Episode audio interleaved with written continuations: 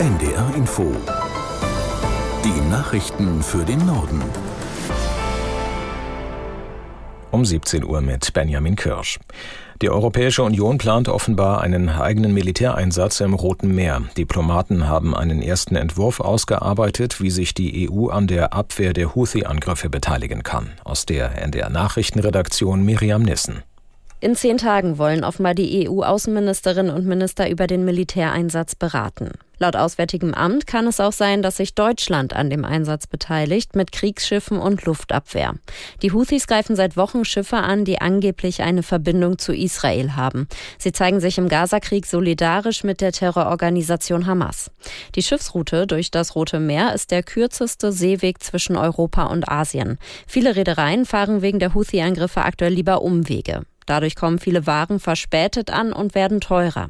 Die Houthis haben schon gesagt, dass sie weiter Schiffe angreifen wollen. Die Bauernproteste gegen die Agrarpolitik der Bundesregierung sind auch heute weitergegangen. Schwerpunkt war diesmal Schleswig-Holstein mit mehr als 3000 Treckern in Kiel. Von dort Christian Nagel.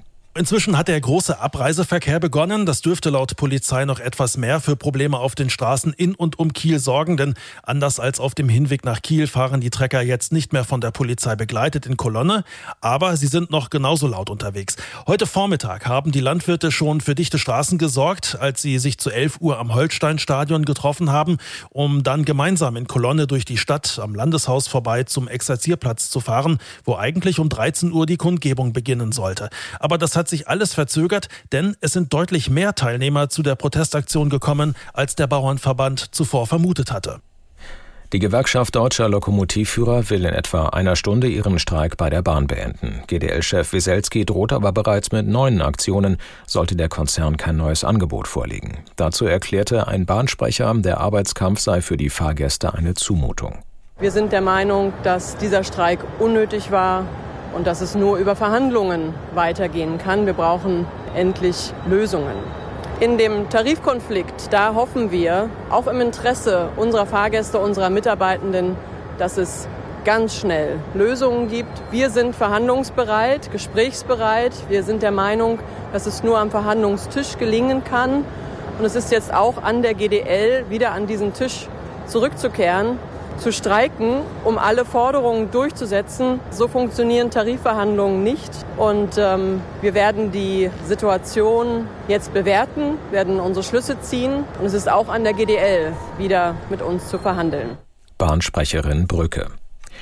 In Berlin ist am Mittag die Fraktionsklausur der SPD zu Ende gegangen. Thema war unter anderem die geforderte Reform der Schuldenbremse. Aus Berlin Torben Ostermann. Um Deutschland für die Zukunft gut aufzustellen, führt aus Sicht der SPD kein Weg an einer Reform der Schuldenbremse vorbei. Der Fraktionsvorsitzende Rolf Mützenich bekräftigte das Anliegen, eine Neuregelung noch in dieser Wahlperiode anzugehen, trotz Widerstand bei der Opposition und dem Koalitionspartner FDP.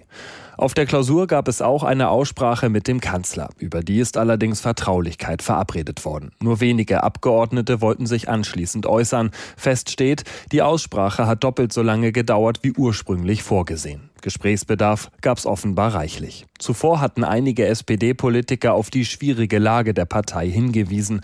Der Bochumer Bundestagsabgeordnete Axel Schäfer sagte, dass seine Partei noch nie vor einer solchen Situation gestanden habe. Franz Beckenbauer ist auf dem Münchner Friedhof Perlacher Faust im engsten Familienkreis beigesetzt worden. Beckenbauer, der am vergangenen Sonntag im Alter von 78 Jahren verstorben war, wurde im Familiengrab an der Seite seiner Eltern begraben. In der kommenden Woche veranstaltet Fußballrekordmeister Bayern München in der Allianz Arena eine Gedenkfeier für die verstorbene Vereinsikone. Das waren die Nachrichten.